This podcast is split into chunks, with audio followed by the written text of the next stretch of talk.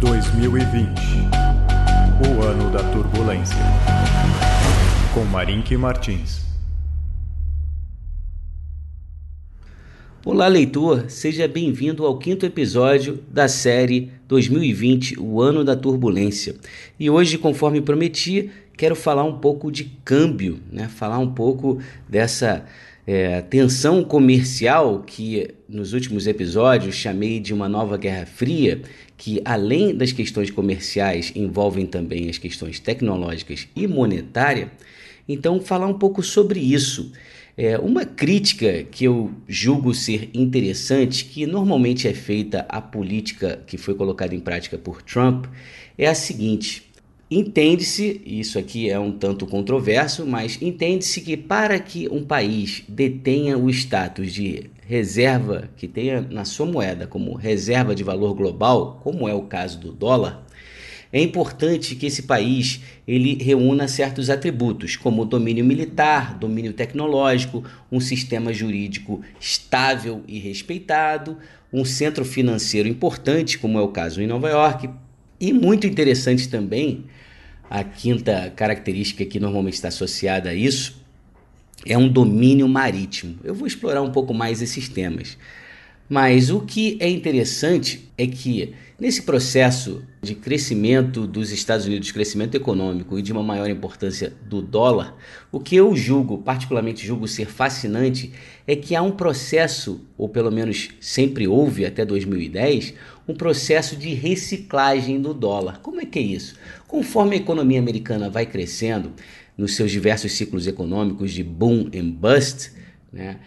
nos momentos em que você tem um, uma certa euforia, uma maior confiança do empresariado e do consumidor, o normal é que o país que lidera, é o motor do mundo, ele começa a exportar dólares. Por quê? Porque você acaba tendo uma balança comercial desfavorável, a, a sua população ela enriquece, ela detém uma moeda muito forte e você começa a ter uma maior demanda por bens duráveis.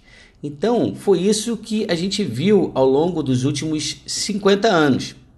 O que a gente viu foi os Estados Unidos muito forte, uma população que crescia, que trabalhava cada vez mais e, ao mesmo tempo, demandava carros importados da Alemanha, produtos eletrônicos do Japão. E o que é curioso é conforme é, essa demanda vai se materializando e esses dólares vão sendo remetidos para o exterior, uma boa parte desses dólares, aproximadamente historicamente 25% dos dólares que, são, que eram enviados para fora, eles retornavam aos Estados Unidos. Retornavam como? Eles ficavam depositados nos respectivos bancos centrais da Alemanha, da, do Japão. Esses bancos centrais compravam né, depositavam esses recursos numa conta especial no Banco Central Americano, no Fed, e compravam títulos do Tesouro Americano. Assim, o Japão acumulou enormes reservas é, cambiais, né, denominadas em dólares, e o mesmo para diversos outros países. Nesse processo, olha o que é curioso: né, você cria uma demanda cativa por títulos do Tesouro Americano essa demanda faz com que o preço desses ativos de renda fixa se subam e o seu rendimento caia, né? barateando o custo de capital das empresas americanas, que historicamente sempre foram, né, em média, empresas produtivas e inovadoras. E o grande benefício de você ser realmente uma ter uma reserva de valor global como o dólar é que a taxa de retorno obtida por essas empresas, essas multinacionais que cresceram e exportaram seus produtos, essa taxa de retorno ela é bem superior ao custo de capital dessas empresas. Então esse spread favorável foi um que contribuiu muito para o enriquecimento da população americana ao longo dos últimos 40, 50 anos. Entretanto, algo está mudando. Por quê? Porque se no passado grande parte da, do déficit da balança comercial americana era com o Japão e com a Alemanha, e esses países aí são países em que você tinha, você tem até hoje uma presença militar americana, Agora a situação é diferente. A situação agora é uma em que grande parte do déficit comercial americano não é mais com esses países, mas sim com a China, mas de longe mesmo. Se você for olhar hoje, a, a economia americana ela gira um déficit em torno de 55 bilhões de dólares por mês, tá? Então está falando aqui de 600 a 700 bilhões de dólares por ano e boa parte aí, quase 500, né, quase entre 400 e 500 bilhões de dólares desse déficit é com a China. Só que ao contrário da, do Japão e da Alemanha, a China também tem um domínio militar. Na semana passada, na Golden Week né, chinesa, houve uma, né, um, o que os americanos chamam de saber rattling, né? Um, uma certa demonstração de força ali, mostrando né, o seu poderio militar, exibindo né, novas tecnologias e, e, e, tem muito sendo escrito a respeito desse tema.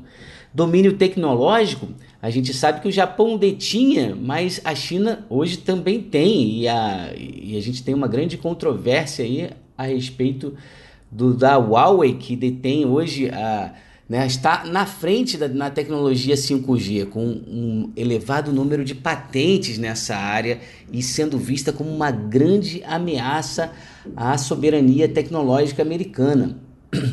Um sistema jurídico de respeito, isso é algo que realmente a China fica devendo. E a gente começa a ver realmente é, como que essa situação, junto com a presença de um centro financeiro importante, né? Os Estados Unidos têm Nova York, né? a Inglaterra tem Londres, né? e a China acabou herdando Hong Kong.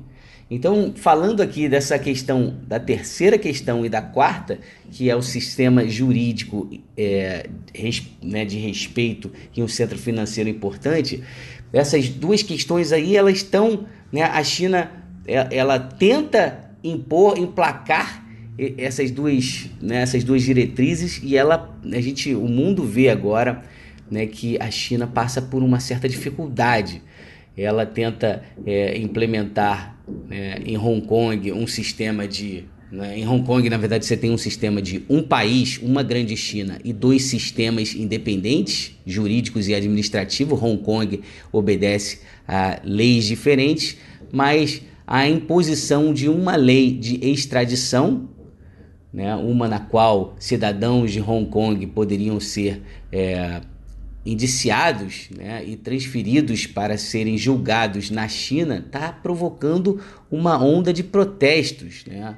Uma onda de protestos que muitos estrategistas acham que essa onda ela não irá cessar. Ela pode cessar momentaneamente, mas irá voltar porque está marcado, né? Tem um acordo que foi assinado lá em 1984 entre a Inglaterra e a China, né? O controle de Hong Kong passou para a China em 97, mas a China se comprometeu em, em manter Hong Kong é, de uma forma independente do ponto de vista jurídico e administrativo até 2047. E 2047 pode parecer distante, mas para quem é jovem lá em Hong Kong não é tão distante assim, e daí a gente tem todas essas questões. Então, se Hong Kong vai ser, né, já é um centro financeiro muito importante, mas para que Hong Kong realmente represente é, algo que possa é, fazer com que a moeda chinesa se torne uma espécie, que não o dólar, mas uma espécie de marco alemão asiático, isso daí é algo que nesse momento se apresenta como um grande desafio. Né? E tudo isso também está ligado a essa questão do sistema jurídico respeitado, uma rule of law, né, que é como é conhecido.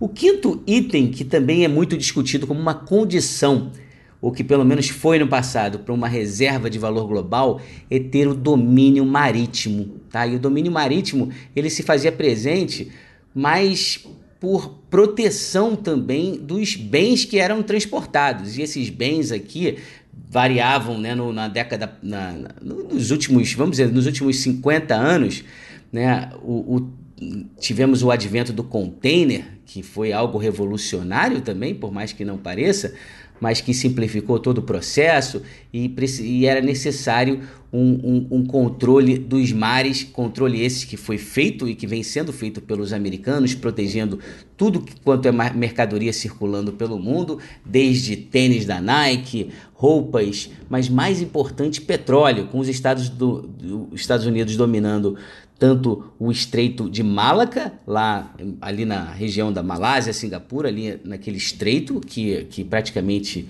é um estreito que controla toda a passagem do petróleo para atender a demanda asiática do Japão, da China, e também os Estados Unidos controlando o Estreito de Hormuz ali em Oman, né, com na divisão ali com o Irã, Iraque ali por aquela região. Então, o domínio do o controle marítimo para petróleo, para outros produtos, isso foi sempre feito pelos americanos. E a gente, embora a gente tenha uma tensão muito grande ocorrendo no Mar do Sul da China, em que você também tem uma presença muito forte nos, dos Estados Unidos por lá, o que a gente vê e o que os estrategistas que eu sigo discutem aqui é que, na verdade, a China talvez nunca realmente vá conseguir é, ser representar uma ameaça para os Estados Unidos em termos marítimos, mas pode sim é, representar um novo império, um império terrestre. E aí eles falam muito desse projeto Belt and Road da China, em que você tem a China ligando a Europa e o norte da África através da reativação da rota da seda. Então você está passando ali fibras óticas e está passando, né, tá indo gastando bilhões e bilhões de dólares em infraestrutura para transportar algo que no século 21 passa a ser o, o bem mais valioso que é a informação. Tá? Então, essa é uma narrativa que não necessariamente né, é, se comprovará né, como verdadeira, isso aí, vamos, isso aí é algo que está em curso, a gente está vendo, e não necessariamente terá o domínio chinês. Né? Fica sempre essa questão se realmente a, a informação é o bem mais valioso do século XXI, quem é que vai dominar né, esse, esse século XXI? No Império Britânico tinha como símbolo o navio a vapor. Dizem que no Império Americano o grande símbolo era o Boeing 747. E agora, nesse século XXI, dizem que o grande símbolo talvez sejam os roteadores e switches. E será que esses daí serão da Huawei ou serão da Cisco Systems americana e de outras empresas? Essa daí é uma questão muito interessante. Mas voltando ao câmbio, né? É, no, nos anos 80, o dólar se fortaleceu, né?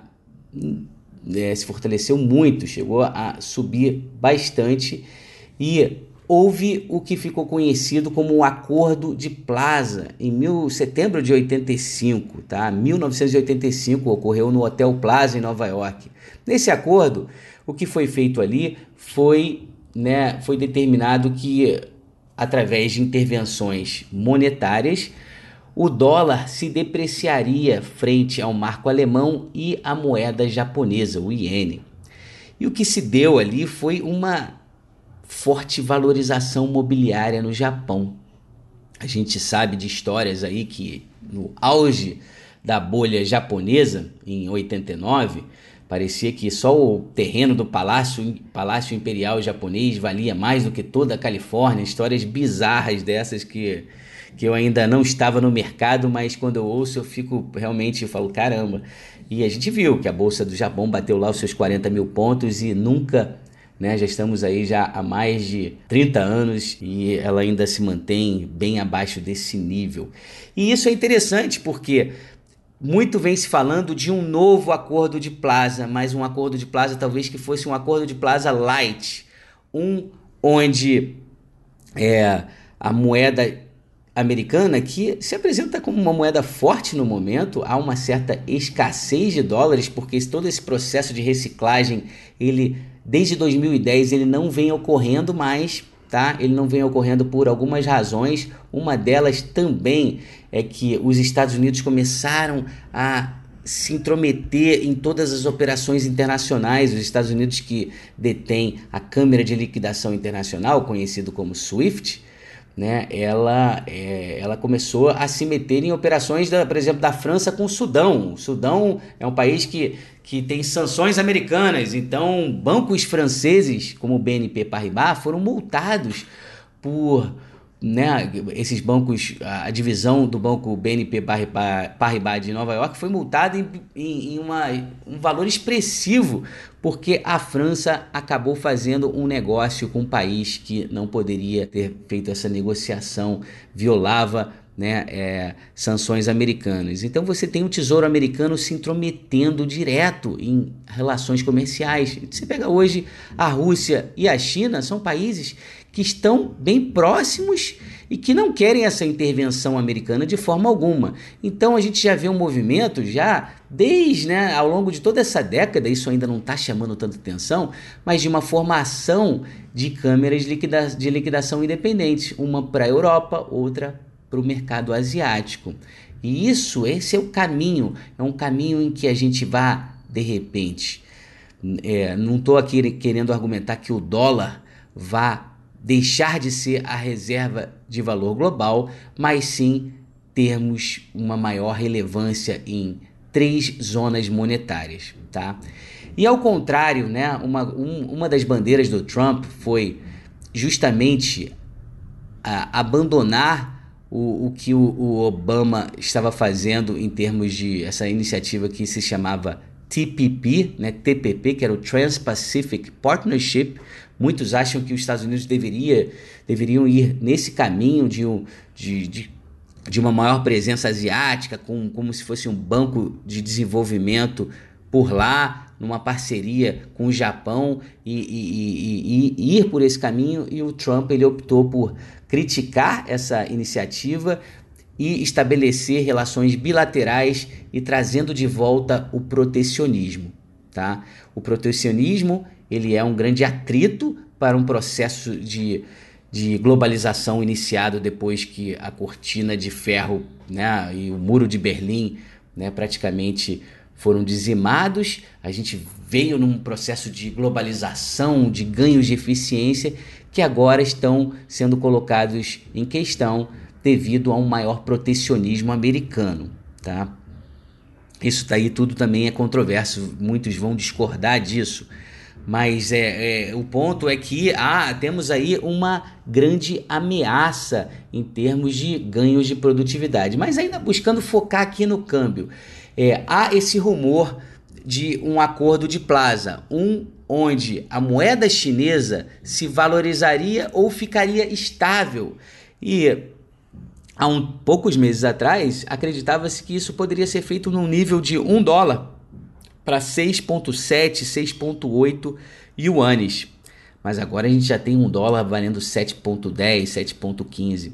E o que é interessante, é, e há uma resistência chinesa aí, certamente, porque, ao contrário da, do mercado americano, onde muitos dos americanos têm dinheiro, dinheiro e os seus recursos, a sua poupança está no mercado acionário, na China, grande parte da poupança está no mercado imobiliário. Variações na bolsa da China pouco importam, dizem os estrategistas. O que vale mesmo é tentar manter uma estabilidade no mercado imobiliário. Se você tem agora um, um yuan é, mais forte, o que você vai ter é um problema em termos de déficit em conta corrente chinês. O chinês também é um povo bem consumidor, adora viajar. Quem vai para a Europa vê aí os chineses em, né, praticamente dominando, entrando nas lojas né, é, de consumo de artigos de luxo, é, museus na França. Né, você vê uma presença de um turismo muito forte na China, o que já representa uma grande pressão em termos de, das contas externas chinesas. Né? A China já está ali né, é, é, tendo uma, uma certa ameaça ali em termos de déficit em conta corrente. E a China ela precisa de ter superávit. Por quê? Porque ela carece de commodities, ela precisa de dólares ainda para comprar petróleo, para comprar minério de ferro, para comprar carvão, soja e muitas outras coisas. E se esses dólares né, não chegam à China devido às intervenções que Trump, né, tarifas e tudo isso que vem sendo feito, a China ela tem que acelerar esse processo e tentar fazer com que a sua moeda se torne uma moeda de relevância global. A China vem comprando muito ouro, tanto a China como a Rússia, né, tentando eh, especula-se que esse ouro deve ser utilizado como um lastro para que a Rússia realmente forneça petróleo para a China e aceite ser paga na moeda chinesa, tendo aqui um compromisso, olha só, ao mesmo tempo que a gente fala sobre um possível acordo de plaza, a gente fala também sobre um acordo entre a China e a Rússia, a China e o Irã, tá? Para que a China resolva essa, essa questão energética, a compra de petróleo, através da sua própria moeda. Tudo isso, meu amigo, vai trazer volatilidade para os mercados. Por quê? Porque é algo novo, é uma transição. A gente sai de um mundo onde o dólar, teoricamente, perde importância. Não sei se isso de fato vai acontecer, mas há uma narrativa em prol. Né? Mas há muitos que discordam.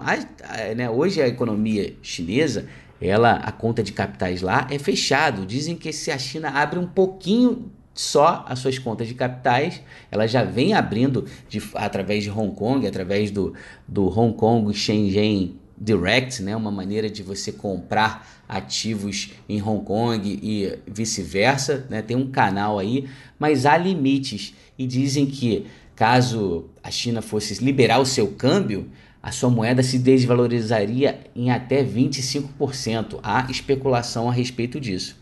Então, né? A, a, o próprio processo especulativo em que os estrategistas da Gavico apresentam no livro Clash of Empires essa narrativa de um marco alemão asiático, uma moeda que representará um meio de troca, né? uma reserva de valor né? e uma unidade de conta. Essas são três características de uma moeda, né? de uma moeda forte.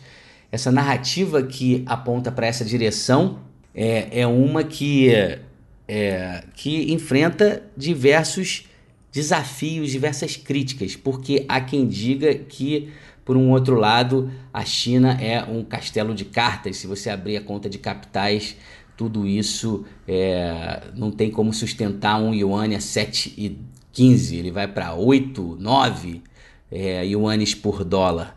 Né? Isso seria certamente algo extremamente negativo para o mundo, pois exportaria deflação o mundo afora. A China já deixou o mundo com uma elevada capacidade ociosa. A gente já vê aqui né, sinais disso no próprio Brasil.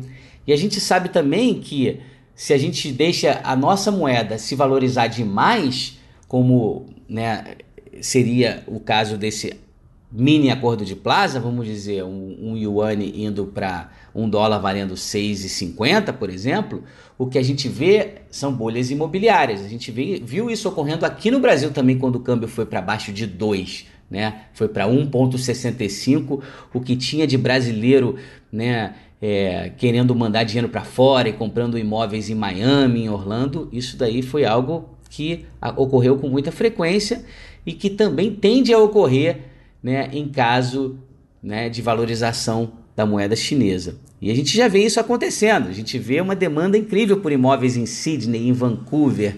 Ah, os chineses eles vêm comprando imóveis em tudo quanto é lugar. Tive recentemente conversando com um amigo que mora na Malásia e ele disse que é impressionante como diversos lançamentos imobiliários os chineses vão lá e dão fechado assim em lotes e lotes e lotes de apartamentos. É impressionante e como isso também é um simbolismo muito grande para aqueles que viveram o período da grande fome chinesa nos anos 50. Né? Então tem muito a falar sobre isso. É, o meu ponto aqui talvez eu vá te frustrar porque você quer, você deseja, e eu também desejo, poder chegar e falar: ó, não, vai acontecer isso, o dólar vai perder valor, e a moeda chinesa vai para 6,70 e isso vai ser algo extremamente benéfico aos mercados emergentes e aí a bolsa brasileira vai disparar. Essa é uma narrativa que de fato pode acontecer e eu até acho que tem boas chances. Eu acho que o mercado emergente pode se beneficiar muito de um dólar mais fraco. Mas um dólar mais fraco é algo que, brincando aqui, você tem que combinar com os russos. É uma brincadeira que tem um fundo de verdade aqui também. Né? É, então eu te frustro na medida que eu não te aponto uma direção. E aí eu aponto mais volatilidade. E essa é a, é aí que de fato eu que é o meu grande ponto mesmo. Eu trabalho com volatilidade e venho desenvolvendo todo um trabalho buscando assessorar diversas pessoas na compreensão dessa desse indicador que é muito importante e que nos últimos anos esteve meio dormente. 2017 foi um ano marcado por uma baixíssima volatilidade, um recorde de volatilidade, de baixa volatilidade que eu acho que não irá acontecer tão cedo. O que deve acontecer é mais volatilidade e essa volatilidade cambial deve se materializar no ano que vem. No próximo episódio eu quero falar um pouco do euro, né? dar continuidade a esse tema, que eu diria que é o tema central dessa série de podcasts, e o euro, que é um projeto de moeda única que, de acordo com o estrategista Charles Garvey, está fadado a um colapso. Quando que isso vai acontecer, muito difícil de prever. Mas Charles, em seus, em, em, Charles é autor de diversos livros e um deles ele argumenta que a Europa é uma civilização, não é uma nação. Ali você une, né, através de uma moeda única, com um câmbio fixo entre as partes, países com diferentes níveis de produtividade. Isso sempre foi problemático. Charles disse que o euro ele levaria muitas, a construção de muitas casas na Espanha, a formação de muitos funcionários públicos na França e muitas fábricas na Alemanha. E é isso que a gente viu nos últimos anos. Aonde isso vai dar, e é isso que eu vou abordar no próximo episódio. Muito obrigado pela sua atenção e tenha aí um bom fim de semana.